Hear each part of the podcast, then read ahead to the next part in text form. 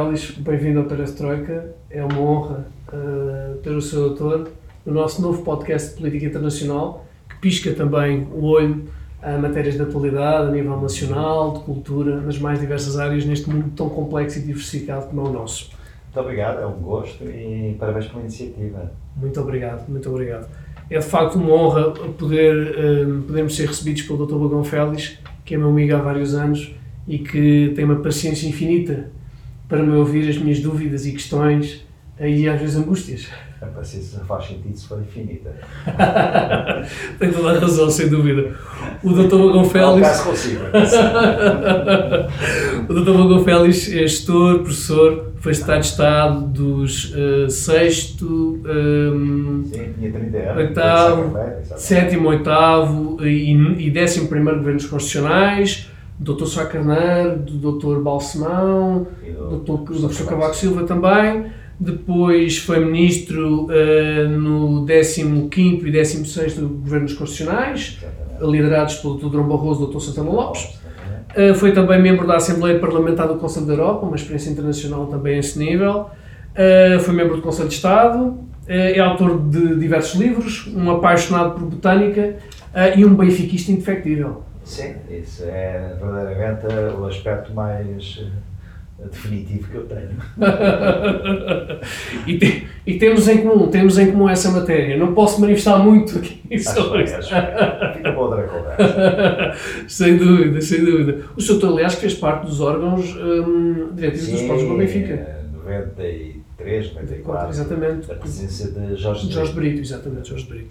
Um, eu tinha. Um, há várias questões do Sr. Doutor, um, para que fique claro, eu considero o Sr. Doutor, porventura, a pessoa mais inteligente que eu conheço. o que não quer dizer que às vezes não discordemos pontualmente. Uh, Se estiver só a falar comigo, é natural que considere a pessoa mais inteligente, porque sou o único. Isto tinha que ficar registado, porque eu tenho de facto uma imensa estima, imensa apreço pelo Dr. Félix. E eu gostaria de lhe perguntar como é que um democrata cristão, como é o seu autor, embora um homem livre, um, e que apoiou, aliás, Fernando Medina nas eleições autárquicas, foi, é que era o candidato do Partido Socialista, o ex-presidente da Câmara de Lisboa, como é que vê a situação uh, política, não só nacional, mas internacional, em que há um crescente de radicalismos? E o democrata cristão é um moderado por excelência, uh, um, a democracia cristã na sua gênese é moderada. Portanto, como se sente, como, como vê isto? Aliás, um bocado a questão, mas não apenas um democrata cristão, um social-democrata, no sentido europeu do termo, os verdadeiros construtores da Europa pós-guerra, pós-Segunda Guerra Mundial, durante os tempos eh, de reconstrução, como acabei de referir, tinham outra característica, eram politicamente centristas, não do ponto de vista ideológico, mas do centrismo como método de atuação de saber ouvir o outro, de tirar vantagens da diferença em relação aos outros, eh, de analisar eh, as situações eh, com, como uma ocasião de discernimento e procura de lucidez. E, e, e, nesse sentido, eu continuo a pensar assim, não é? E continuo a pensar assim, desde logo, uh, de mim para mim. Ou seja, por vezes penso de maneira diferente do que pensava antes, outras vezes volto a pensar como pensava. Ou seja, o contexto, o tempo, a idade, a natureza das situações leva-nos àquilo que é a verdadeira essência da política, que é a procura incessante do bem comum e do ideal de justiça.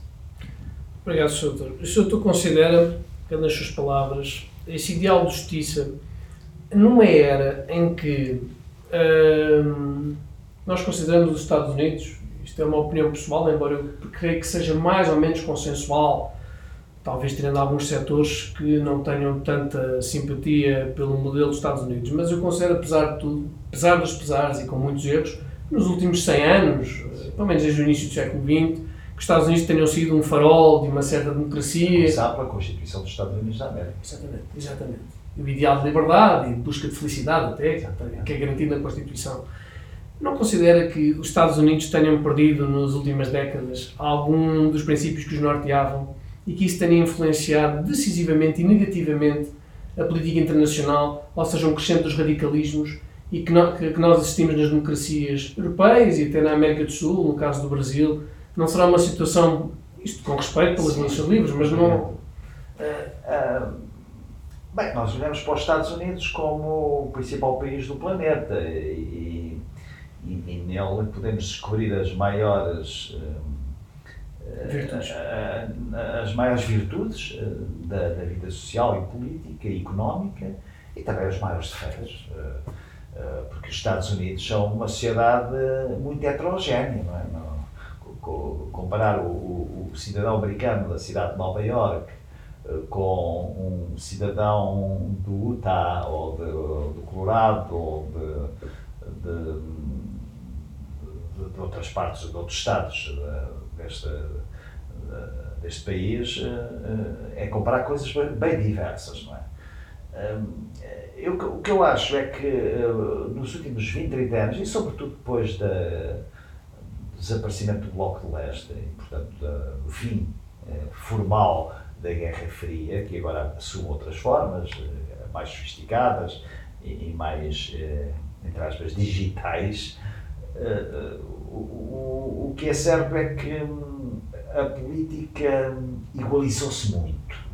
Que é o, o, centrão, o centrão não no sentido de partidos, mas o, digamos, o mainstream, mainstream. para usar a expressão que eu não gosto de usar expressões estrangeiras, mas o mainstream. Eu sei que é uma, gosta muito da língua portuguesa. Gosto, adoro a língua portuguesa. É isso, como dizia Fernando Pessoa, a, a, a, minha pátria é a língua portuguesa. E é um fator de união, ou devia ser. Infelizmente, há alguns aspectos em Portugal está-se a transformar num fator de desunião, sobretudo depois do, da entrada em vigor do chamado Acordo Ortográfico. Bem, mas voltando à à questão da, da, dos, dos, eh, do mundo neste, nesta altura é para esse mainstream eh, que faz mais ou menos o mesmo em toda a parte, sobretudo no mundo ocidental. É? Eh, as pessoas sentiram-se pouco representadas. Isso leva a franjas que prometem o paraíso no meio do inferno e temporariamente, ou às vezes até limitadamente, mas acontece que seduzem as pessoas, esses uh, fenómenos. É natural que sejam mais uh, expressivos em países com uma grande heterogeneidade social, cultural, económica, uh, religiosa, como é o, o, o, que acontece nos Estados Unidos da América do Norte. O, Dr. Magão Félix, que nasceu no pós-guerra e que assistiu Sim, sim, à, à, edificação dos Estados chamados o modelo de Estado de Previdência, de Estado Social, como agora gosto de dizer, eh, na Europa. E que o próprio, eh, a qualidade de vida no, do modelo americano estava bastante superior ao modelo da União Soviética, os próprios dirigentes claro. soviéticos reconheciam isso. Alguma vez imaginaram, por exemplo, que no século XXI nós teríamos um fenómeno como Donald Trump, e, eu não estou a, a, a, diabolizar Donald Trump, porque ele teve o seu percurso e acabou por chegar a presidente dos Estados Unidos. Mas alguma vez o tipo de linguagem usada, a política errática, até no modelo externo, porque nós nunca entendemos bem quais eram os aliados dos Estados Unidos. Um, porque eram umas, umas meses eram uns, outras vezes eram outros. Alguma vez se pensava, por exemplo, um, há 30 anos, quando a União Soviética estava a terminar, em que os dirigentes um, podíamos discordar do ponto de vista ideológico ou não, mas em que tínhamos o Gorbachev, pessoas de grande craveira no mundo internacional, onde uh, o Presidente da República Portuguesa, Dr. Mário Soares, o Primeiro-Ministro o professor Cavaco Silva, onde havia um grande respeito pelas alianças internacionais, embora uh, houvesse o peso de debate e de intervenção. Como alguma vez imaginava que nós teríamos, passaríamos no, em 2021 e teríamos este, esta vaga que existiu, quer nos Estados Unidos e agora ainda no Brasil existe, com o Presidente Bolsonaro, ou, ou até no, no, Reino Unido com o Primeiro-Ministro Boris Johnson, que é Sim. um dos pais do Brexit, digamos assim. Sim, ou seja, enfim, não vou entrar aí. Sim, sim, polarizado. Quanto ao Brexit, tenho dúvidas. Se fosse inglês, teria dúvidas, não, seria, não, não teria uma um, facilidade de ter uma posição definitiva. Mas uh, o, o que acontece é que, particularmente nas últimas décadas, em razão até de boas uh, situações do ponto de vista económico, também do ponto de vista tecnológico, com alteração profunda, as questões geracionais, a alteração de costumes, tudo isso levou a que os políticos se tenham deixado transformar, ou melhor, deixado encantar pela sereia de curto prazo. E, portanto, os presidentes, os primeiros ministros, de facto só governam para o período para o que foram eleitos a pensar na reeleição. Aquela frase célebre, não é? Uh, alguma coisa está mal quando os políticos só pensam, só governam para as próximas eleições e não tanto para as próximas gerações. Ora, é, isso criou alguns vazios, algumas situações, alguns buracos uh, do ponto de vista da estrutura uh, político-social uh, e tem produzido, portanto, mais políticos e cada vez menos estadistas. O estadista é exatamente aquele que olha e enxerga para além do curto prazo. Um, o, o, o, o, político só é aquele que enxerga sobretudo no curto prazo. Isso leva a que uh, os fenómenos Trump e outros que citou, uh, à direita e também outros à esquerda, caso de Maduro na Venezuela, uh, e outros, uh, apareçam como falsos salvadores, com um discurso básico, muito potenciado pela acefalia que em parte domina as redes sociais, onde as pessoas são convidadas a não pensar, mas a seguir alguém, ou a seguir alguma ideia pré-fabricada. É? isso é, era, e com isto termino, é, era uma situação que eu acho que mais tarde ou mais cedo existiria. E quanto mais cedo existir, melhor para poder ser uh, uh, combatida e eliminada se possível, é? Portanto, o, o, Trump e o Bolsonaro, com os seus problemas, defeitos e todas as críticas que possamos fazer, tiveram ao menos a virtude de nos alertar para uh, falsos paraísos uh, com, que ofereceram ao seu eleitorado e que ele foi, em parte, do engodo democrático, é certo, dessa, desse convite. Portanto, eu tiro daqui boas lições. Dr. Pagão Félix considera que a nossa sociedade está demasiado permeável a estímulos muito primários, ou seja, a evolução, a uma certa evolução tecnológica, pelo menos aparente, que existe, não tem havido uma evolução de pensamento, daí sermos tão permeáveis às, às redes sociais e ao que de pior vem dela, apesar de virem também coisas Sim, é, é, é, acho que sim, mas isso tem uma causa. E a causa é a, a permanente e cada vez mais demolidora vitória de tudo o que é efêmero, rápido, fugaz, uh, fulgurante, fulminante. Uh, com que hoje nos vemos confrontados. Não é? Uh, estes gadgets que nós usamos, telemóveis, iPads, essas coisas todas, são instrumentos notáveis, magníficos do ponto de vista de, de nos facilitar. Eu, aliás, recordo uma situação, eu, eu vim para, para Lisboa em 1965, a minha mulher, na altura namorada, veio em 67 para a Faculdade de Letras, não é? E às vezes perguntamos, estamos aqui os dois sentados e, e, e, não sabemos, isto estou a dizer com total autenticidade, não sabemos como é que nós resolvemos o problema vivendo eu num quarto em Campo de Ourique, vivendo ela num lar de, de, de, de, perto da Avenida de Roma, quando eu não podia ter com ela para jantar na cantina da cidade universitária, como é que eu faria? Porque não havia telemóveis, eu não podia, não tinha telefone na, na casa onde vivia, quando queria falar aos meus pais, tinha que ir aos correios Uh, olha, sabe o que é que isso provocou? O respeito pela ética da pontualidade. Porque hoje, quando uma pessoa se atrasa, manda um SMS, ah, é o trânsito, ah, já chego aí daqui a pouco. Portanto, houve alguns aspectos da ética da exatidão, para ser mais rigoroso, que desapareceram. E essa ética da exatidão, entre outros aspectos, levou a esta ideia de que o que hoje as pessoas querem uh, uh, viver numa sociedade uh, de fraldas já vou explicar porquê. Anti, fraldas, analgésicos e microondas. Porquê? Fraldas, porque tudo é descartável. É uma ótima expressão. É. Microondas porque quer que tudo se faça de repente, não é? é instantâneo. É instantâneo. E analgésicos, porque as pessoas hoje não toleram a dor, o sofrimento. O sofrimento faz parte da nossa passagem por este mundo. Uh, de uma maneira ou de outra, é inerente à nossa natureza. Não é? E, uh, temos paixão, temos alegria, temos êxitos, temos insucessos, temos fracassos, temos sofrimento, temos tudo. Com maior ou menor grau. Uh, e portanto, o que hoje as pessoas buscam e que de algum modo os políticos em geral alimentam é o aumento daquilo que eu chamo a felicidade nacional bruta a preços do mercado. É, é, é, é, essa, essa ideia. E por isso hoje as pessoas não pensam. Quer dizer, uh, sentem o dinheiro no bolso e sentem como o que é natural, porque as pessoas querem viver bem, é um, é um objetivo civilizacional, sem dúvida. Mas, uh, repare bem, só mais esta reflexão, estávamos, estávamos aqui umas horas a conversar só sobre esta Mas é fascinante ouvi-lo. Uh, há, há uma. Hoje as pessoas já não vivem para o que é importante, vivem para o que é urgente. Ou melhor, para o que é, para o que é falsamente urgente. Reparem bem, hoje estamos aqui no dia X de outubro de 2021.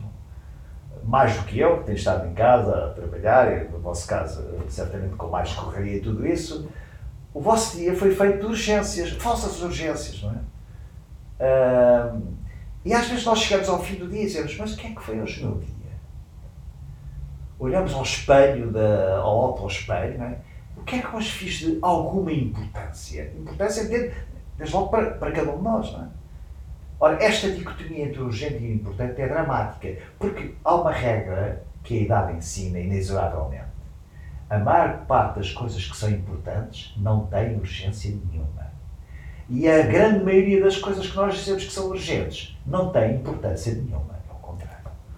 Uh, e este é o tempo da vitória, do efêmero, do rápido, do mais veloz, do mais. Uh, uh, as redes sociais, os twitters, uh, potenciam, muito, potenciam tudo isso, não é? Eu, às vezes, tenho pessoas, amigas, que, coitadas, mandam muitas coisas no WhatsApp e, a certa altura.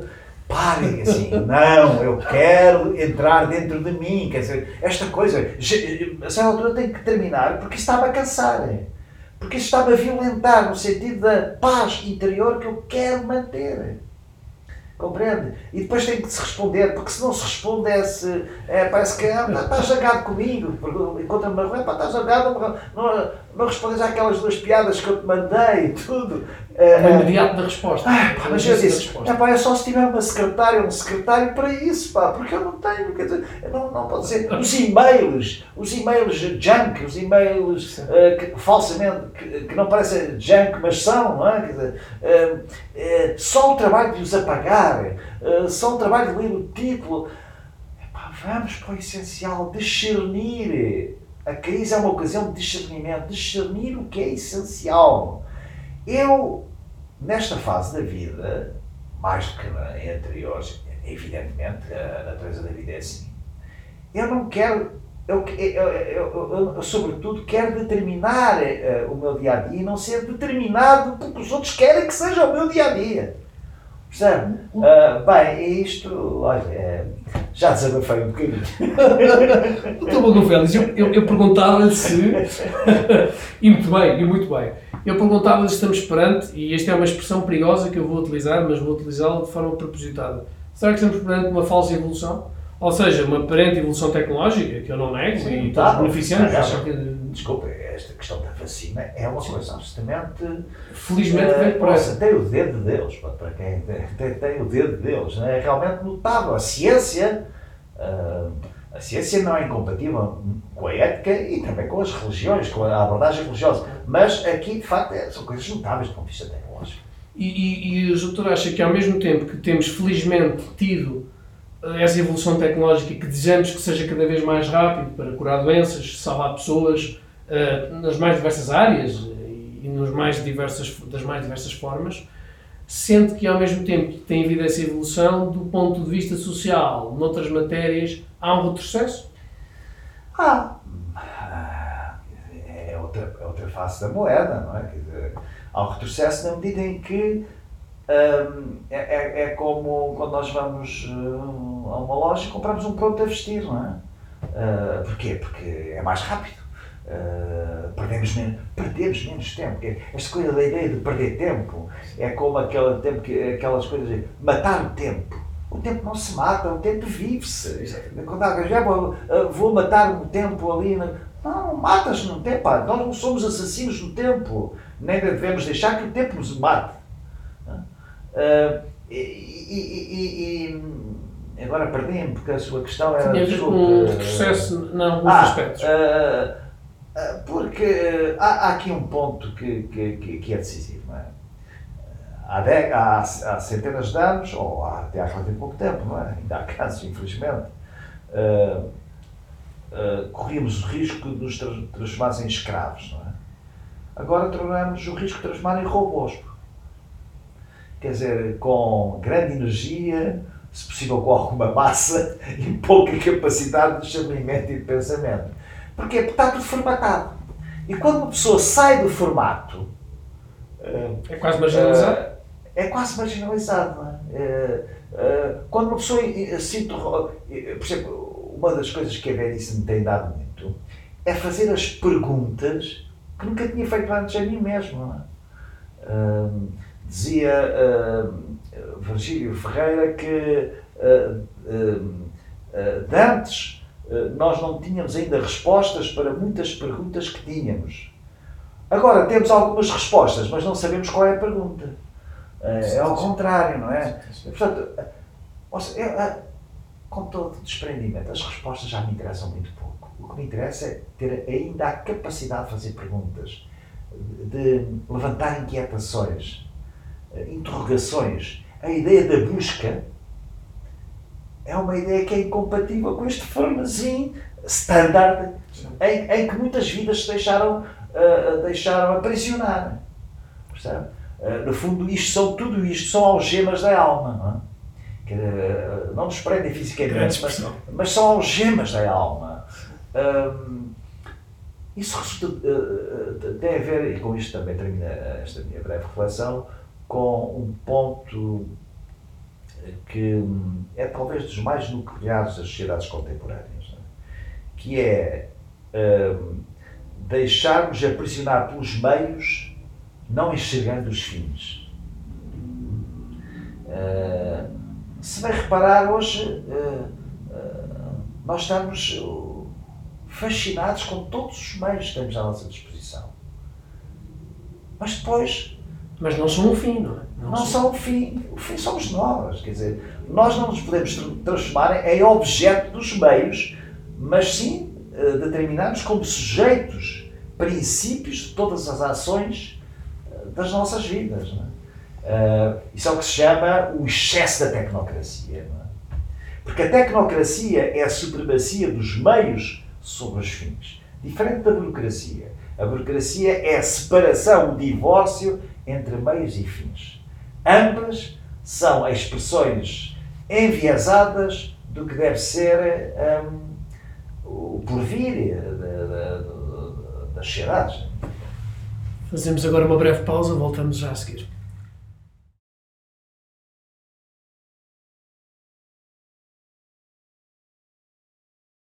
Bem-vindos de volta. Uh, o, o Dr. Bagão Félix falou de coisas fascinantes.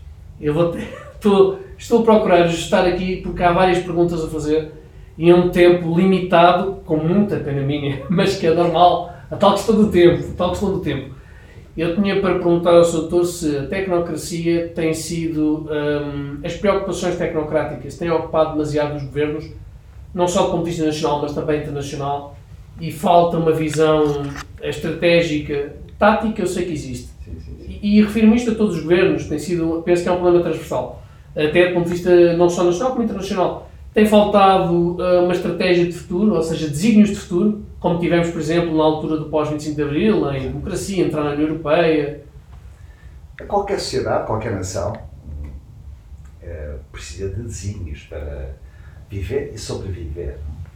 É, podemos gostar mais ou menos dos desígnios, mas eles são essenciais, são faróis para uh, guiar uh, as pessoas uh, para uma análise, uma discussão e uma construção permanente do futuro. escutei a sua pergunta e selecionaria apenas um, uma matéria que revela bem que hum, a política só faz sentido se nós formos o fim dela. Uh, é como a moral, não é? A moral reside nas pessoas, não é? A moral, é ética, se quiser, mais rigorosamente. e há um sinal preocupante embora haja muitas tentativas de procurar contrariar este sinal preocupante, mas ele existe realmente, que é a, eh, a constante filação de um contrato social e ético com as novas gerações. Veja a questão da ambiental. Veja a questão dos recursos naturais, da água, dos oceanos, eh, do património, da, da, da, da parte matéria-prima energética, tantas coisas, em que tudo somado ao nível discursivo está muito longe da realidade concreta das medidas tomadas que salvaguardem a garantia de um planeta uh, uh, melhor para. Eu tenho quatro metas e às vezes penso muito nisso, não? Eu já tenho um tempo limitado de vida as minhas filhas também já viveram a parte significativa da sua vida, mas as minhas netas e os, e os filhos das minhas netas hum, vão ter um mundo hum, diferente do meu. Eu, por exemplo, percebi, também a lição que eu lhe direi do que era hum, a escassez, a pobreza do pós-guerra, hum, a, a ideia de que nem sequer tínhamos escolha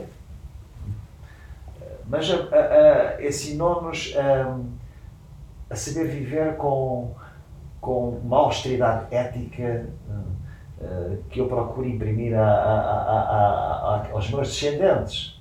Ou seja, uh, nós entre duas coisas não podemos escolher as duas. uma escolha significa sempre uma renúncia. E quando nós não utilizamos o mecanismo intelectual, cultural, psicológico da renúncia, estamos a violar a nossa própria natureza. Mas voltando a questões ambientais, outra, ao nível da ética geracional, as questões do Estado Social, que há pouco falou. Eu, por exemplo, que até sou relativamente especializado nessas matérias, eh, eu eh, sei bem que as minhas netas, e já as minhas filhas também, não vão ter as condições de reforma e vivência na, na, na fase da velhice, do ponto de vista monetário, ao menos, que eu posso usufruir ainda. E, portanto, essa, essa fragmentação entre as gerações é o aspecto que eu considero mais determinante. Que, aliás, uh, posso sintetizar uh, na, numa questão que é a seguinte: as pessoas entre consumo e poupança hoje arbitram sempre a favor do consumo. É o ter.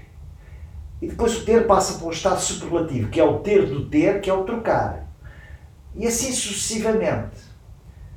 Eh, eu, muitas vezes, as pessoas esquecem o próprio ser, não é? Aliás, agora são parentes, eu não gosto de dizer que tenho fé, eu gosto de dizer que às vezes sou em fé. Porque a fé não se possui. Eu não tenho esse, nem essa capacidade, nem esse dever, nem esse direito. Não é uma coisa que se possua. Mas repare bem que o verbo ter domina completamente a nossa linguagem.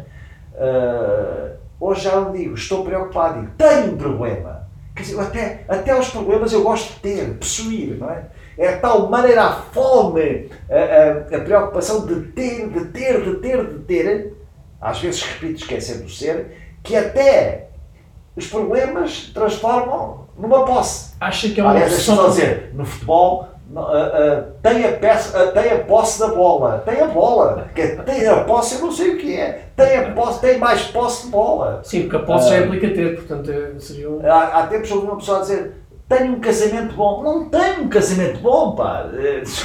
Vivo. Sou feliz com o meu casamento. Sou o verbo ser, pá. Usemos mais o verbo ser. Acha que isso tem a ver com uma opção materialista que existe? É, de algum modo. Porque, repare bem, hoje as sociedades, não são só os governos, as próprias sociedades, em primeiro lugar, uh, são estimuladas pelo consumo. Consumo que, aliás, que leva à poupança negativa, que se chama endividamento. O endividamento é o outro lado do, da poupança. Ainda agora ler o Orçamento do Estado. Este, como outros anteriores, aqui não estou. Sim, sim, sim. Mas a palavra poupança, em 453 páginas, aparece uma vez. Poupança enquanto variável macroeconómica. Uh, aparece uma vez. A palavra consumo aparece por todo lado. Uh, uh, ora, não há futuro sem poupança. Poupança no país, num país, e poupança numa família. Porque quando eu estou, uma pessoa quando poupa, está a renunciar ao consumo imediato e a diferir esse consumo mais para a frente do próprio, por exemplo, se tiver um problema de saúde ou se quiser ter mais tarde determinado tipo de ambições, ou sobretudo para as próximas gerações. Eu quando estou a poupar penso nas minhas filhas. Quando estou a poupar penso nas minhas netas. Uh, quando digo assim, não vou consumir isso, que é uma ilusão, é uma fantasia, passar três dias isso não me interessa nada. Né? Aquelas coisas também. Já passei por essa fase. Né? Comprar eh, tapetes uh, rolantes. Uh, ora, para que é tenho as pernas? É para andar na rua. Ou uma bicicleta, não sei o quê. Ou uma coisa que disseram: compras isto, compra esta última gama, porque senão vais atrasado. Pá. Então, e lá vou eu às vezes, ia, agora já não vou. Comprava aquilo e, e portanto, transformavam-se rapidamente em velocidade crescente acelerada em monos, que depois não sabíamos onde é que iríamos deitar fora, ou, e dávamos, e damos, e tudo. Uh, ora, uh,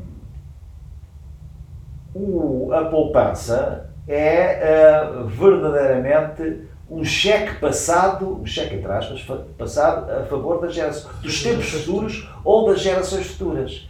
Hoje, pé de meia, que era como se dizia antigamente, uh, ninguém está interessado nisso, não é? Ou a maior parte das pessoas não está interessada nisso. E, portanto, a própria solidariedade familiar dentro da, da própria unidade da família, seja qual for o modelo família que se adote, está posta em causa, porque as pessoas endividam-se para coisas corriqueiras, supérfluas, diz bem. Uh, portanto, esta para mim é a, a questão nuclear que eu escolheria que é a fragmentação da solidariedade e da ética eh, relacional entre as diferentes gerações. O Dr. Bagafelas considera que tem faltado, e isto fala a nível mundial, de estadistas como o Churchill, por exemplo, e como é que um Churchill se adaptaria? Claro que isto é sempre muito difícil porque ele viveu noutra geração, foi há muito tempo, já morreu também há muito tempo, mas como é que ele se adaptaria também Hoje em dia, eu recordo-me, por exemplo, na Fundação Mário Soares, uma homenagem que foi feita ao Dr. Mário Soares, em dezembro de 2019, e um, o Dr. Fernando Medina e o Dr. Pacheco Pereira uh, falavam sobre vários aspectos do Dr. Mário Soares, mas referiam um, questões que o Dr. Fernando Medina considerava que são essenciais nos políticos de hoje, o Dr. Pacheco Pereira dizia que, por outro lado, que o Dr. Soares cons conseguia, devido à sua personalidade, contornar isso. Fazendo com um, não estaria, mas também podemos incluir mais pessoas na conversa e, outros, e outras figuras. Podia ser Helmut Kohl, Mitterrand, outros estadistas da direita ou de esquerda, da direita democrática e da esquerda democrática. Consegue agora enunciar algo? Diga. Agora sou eu a fazer de entrevistador. Consegue enunciar algo? Pronto, era isso exatamente. Era, isso, era a pergunta que eu fazia. Como é que hoje, embora o Dr. Soares já tenha vivido algum deste frenesim e já tenha levado algum deste escrutínio, mas como é que nunca foi sequestrado por este francês. Não, não, e não gostava de redes sociais. Não, não, não era, tinha, concordando ou discordando, concordei muitas vezes com ele, discordei algumas vezes também, mas sabia ver longe. Não é? E eu, eu perguntava isso ao doutor, como é que se tem faltado essa pedagogia democrática, essa vontade de dizer às pessoas e à sociedade consumam, mas há outras coisas mais importantes do que consumir, não é? Porque sermos consumidores. Nossa, porque... Olha, permitam-me fazer a analogia um bocadinho a brincar, não é? Uma pessoa que vá para candidatar-se a presidente de um clube importante, seja o nosso ou outro qualquer, sim, sim. e que vá, tenha no programa eleitoral, uh, temos que agora resolver os problemas da dívida, e durante cinco anos não pensar em ganhar nenhum título. Era meio caminhado para ter uma derrota absolutamente estrondosa. É como na política. Um, um, por isso é que alguma vez houve os políticos falar de poupança. Hum?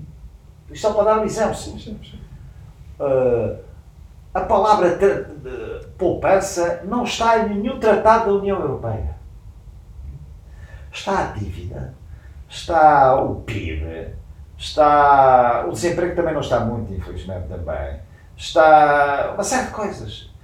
Uh, está o déficit, poupança não, não está. Porque isso era, era um suplífero, era, era uma maneira de, de fazer adormecer o eleitorado. Eh, e, portanto, o que é que acontece agora? É que isto é um problema que, aliás, é insolúvel, ou pelo menos eu não, não, não vejo como é que se resolve. É? As democracias vivem bem da vontade popular, da vontade, da, da legitimidade da vontade popular, mas a vontade popular é alimentada e deixa-se alimentar pelo fascínio uh, não só da moda, do efêmero, pelo fascínio uh, das, coisas, das coisas excitantes, etc. Por exemplo, neste momento, a Europa e também Portugal vive uma coisa absolutamente trágica, que é, uh, só para dar um exemplo concreto, há pessoas que têm empréstimos hipotecários para a sua casa, legitimamente têm, e que, em vez de pagar juros, neste momento estão a receber juros como devedores. E há pequenos e médios aforradores que têm dinheiro no banco, que praticamente não têm juros e pagando as alcavalas, as comissões e outras coisas na sua conta bancária, chegam ao fim do mês com menos dinheiro que tinham antes. Ou seja, quem poupa recebe menos. Isto é uma caricatura porque não é tudo claro. assim. Quem poupa recebe menos. Quem se endivida recebe mais. Uma contradição. Isto, isto, é um nonsense completo. É, é, é a destruição da lógica com que se constrói o mundo. Não é apenas a economia. Com, que se constrói o desenvolvimento das sucessivas gerações. Com que se dá o testemunho às gerações futuras. Como democrata cristão, o senhor não considera altamente perigoso o domínio que a alta finança tem no mundo agora e um, que a banca necessitava de uma regulação global que existiu mais ou menos, apesar de tudo, até 71 no mundo e que no pós-guerra conseguiu-se construir isto com consenso à esquerda e à direita para, de facto, melhorar a qualidade de vida das pessoas, eh, porque esse é o fim da política, ou o bem essencial da política, melhorar a condição de vida das Exatamente. populações. Não, diz uma, coisa, diz uma coisa que é absolutamente clara e que é muito preocupante.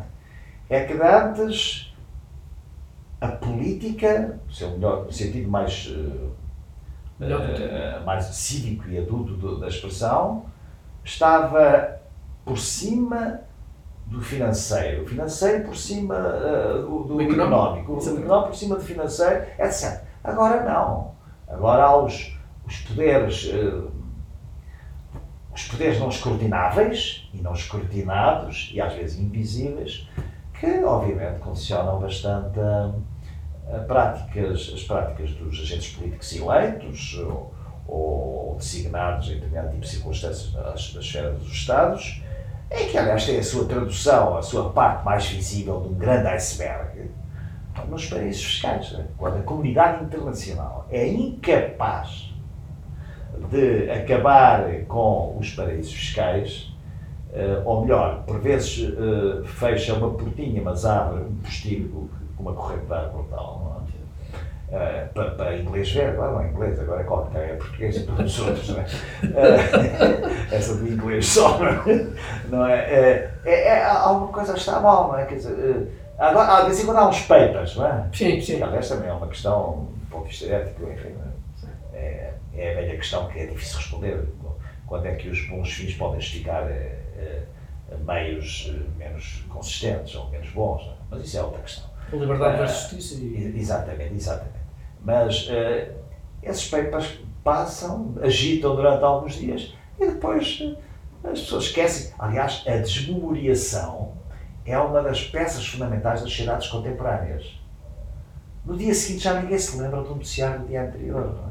Vão para o próximo caso. É, é tal a sociedade do descarte que fala Papa Francisco, é? o descarte. Pois quem paga são os pobres, os últimos da escala social, os velhos, uh, as pessoas do interior, as, do interior no sentido não apenas geográfico, não é? Uh, repare bem, uh, os paraísos fiscais, além de mais, são a mais brutal injustiça que se pode fazer. Por duas razões. É que os paraísos fiscais servem para uh, instituições, pessoas singulares e pessoas coletivas uh, fugirem impostos domésticos, impostos nos sítios onde estão residentes. É? Uh, e como isso acontece, significa que os Estados ficam com menos receita. E, portanto, como ficam com menos receita, fazem pagar mais impostos a quem já os paga na sua totalidade. Ou seja, o cidadão honesto está a pagar duplamente. Exatamente. Primeiro ponto. Segundo ponto, que é uma espécie de segunda derivada deste, em termos de linguagem matemática, é que, como que foge para paraísos fiscais, é, são sobretudo rendimentos de capitais e prediais, com sociedades uh, localizadas lá, essa atrapalhada toda. Propositadamente feito Propositadamente. Além de, nas, nas, economias formais, como, por exemplo, vamos Portugal, não é? Os que pagam imposto têm de pagar mais para compensar aquilo que fugiu. Os, os que pagam mais são os rendimentos de trabalho, que são os que não conseguem ir para paraísos fiscais. Não é? Portanto, nós temos um inferno fiscal para os rendimentos de trabalho pelo facto de haver uh, paraísos fiscais para os rendimentos de capitais. Não é? Essa é que é a questão, não é? Se faz lembrar uma história que há dias me contaram que eu achei muita piada, não é? Se existe imposto de consumo sobre o tabaco para, um, para se deixar de. Para, como é que para não fumar, não é? Para, ou sobre o álcool, ou sobre os combustíveis. Então, o imposto sobre o trabalho também devia ser para as pessoas não se viciarem no trabalho. E de facto é verdade. De facto é verdade. As pessoas são penalizadas por trabalhar mais. Ou seja, a meritocracia é penalizada quanto mais meritória for. Ao nível de uma carreira profissional, de um cidadão comum, qualquer um de nós, não é? Doutor, eu tenho duas últimas perguntas, porque infelizmente está a passar muito rápido, infelizmente. Um, é, tinham, uma delas tinha a ver com os paraísos fiscais e se a comunidade internacional tem tido falta de vontade, de facto, em, em terminar com isto, aplicar a taxa Tobin, regular a economia, acho que haveria várias formas. Sim. Já sei que falei em dois itens diferentes, mas claro, não, mas, um, porque acho que seria, eh, acho que é uma, as novas gerações queixam-se muito destas desigualdades e nós no século XXI devíamos estar a corrigi-las para viver melhor, claro. não corrigi-las num, claro. numa ideia nenhuma de miséria, bem pelo contrário, para vivermos melhor. Verdade seja dita que ao nível das, eh, das restrições e de alguns controles, também eh, suscitados pelas novas tecnologias de comunicação, de informação e de, de contas, eh, alguma coisa tem sido feita para dificultar a vida de alguns países fiscais.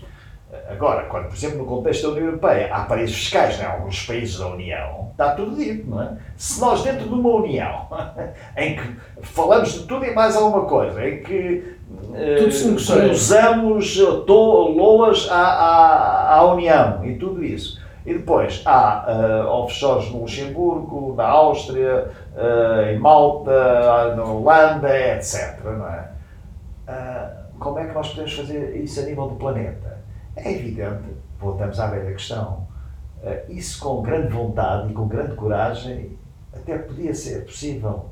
Só não é possível porque as tais forças ocultas e não escrutináveis, nem escrutinadas que existem no mundo, conseguem sobrepor-se aos poderes políticos.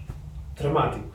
E? É dramático. É dramático, é dramático, sem dúvida. Eu faria a última pergunta um, ehm, ao Sr. Doutor com pena minha, porque estaríamos horas a conversar. Uh, o Papa Francisco é um oásis neste mundo tão complexo e cada vez mais perigoso? É bom.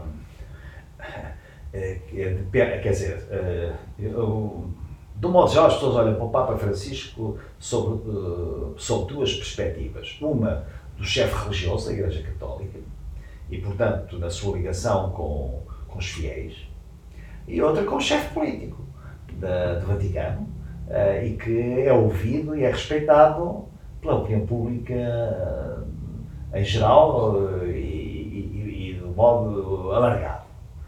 Um, eu acho que um, em ambas, embora mais nesta segunda perspectiva, o Papa Francisco tem sido um oásis. Primeiro porque é quase o único estadista que eu conheço né, atualmente na, na, na atualidade, eh, na, contemporaneamente. Não é? Uh, depois, porque uh, nas suas palavras, nas suas encíclicas, fala das questões ambientais, fala frontalmente, sem, sem medo das palavras, sem esta coisa nauseabunda do politicamente correto, diz que a economia mata, a economia, quando ele diz que é mais notícia uh, no mundo a descida de 0,1% na Bolsa de Zurique ou de Nova Iorque do que a morte de velhos, pobres, na, na, na, na no cheio-abrigo, etc. Isso é, é um modo dele transmitir a ideia de que um, o mundo, para ser melhor, tem que cuidar das pessoas. Tem que cuidar das pessoas, não apenas dos cidadãos porque uh, o cidadão é, um, ehm, é aquele eh, que tem direitos e deveres no ordenamento jurídico, não é? na cidade, na polis. cidadão, da cidade, da polis. Mas nós, além, eu, por exemplo, se mostrar o cartão cidadão, se mostrar o seu, tem lá o seu nome, ou o meu, os nomes dos nossos pais, tem os números de identificação da Segurança Social, da saúde, tem a altura, agora já também não diz se é casado ou se não é, mas pronto, não tem a morada, mas tem um ponto desde logo fundamental, que é o nome dos que nos deram vida, que nos presentearam com a vida, devemos aos nossos pais, e, e tem o nosso nome próprio, não é? É fundamental. Mas se eu mostrar de identidade, conhece-me? Não me conhece. Porque a maior parte de mim não está no bilhete, do bilhete, agora no bilhete no cartão do cidadão. A maior parte de mim está no plano de ser pessoa. Ou seja, ter percepção, ter vontade, ter sensibilidade, uh, isto é, eu hum, sou solidário, por exemplo, ou de nós pode ser solidário, não é obrigado por lei a ser solidário. Certo? Não é a lei que nos obriga, é a nossa consciência. E uh, o discurso uh, do Papa uh, Francisco e as suas encíclicas, como é óbvio, como tinha de ser, mas é, é de uma maneira categórica e, clara, o discurso sobre a pessoa pessoa humana, mas humana não é preciso dizer, porque é pessoa. Sobre a pessoa, eh, porque eh, eh, ele está para além do discurso sobre o cidadão ou a cidadã. E, e, e essa, essa subida de grau de exigência é exemplar no modo como o Papa Francisco tem atuado uh, no mundo, neste, neste mundo em que nos encontramos. Muito obrigado. Eu, aliás, consigo, eu dizer, eu como católico consigo, eu já me lembro bem, bem de seis papas na minha vida, não é? Uh, João XXIII, uh, Paulo VI, João Paulo I, João Paulo II, Bento XVI e Francisco. E em todos eles eu encontro coisas uh, melhores do que os outros. E, portanto, o conjunto é, é um mosaico para mim eh, fascinante e, e, que me dá força para ter esperança. Ô, doutor Bagão Félix, e no Campeonato dos Papas uh, o seu doutor ganha-me 6-3 e os, os bons entendedores certamente entenderão o que quero dizer. Portanto, ficamos, vamos terminar o nosso Perestroika uh, de hoje. Agradecer muito ao Dr. Bagão Félix por nos ter recebido. É sempre um gosto, uma honra em podermos eh, poder eh, conversar, ouvir. Muito obrigado e fica combinado marcarmos outra sessão. Certamente.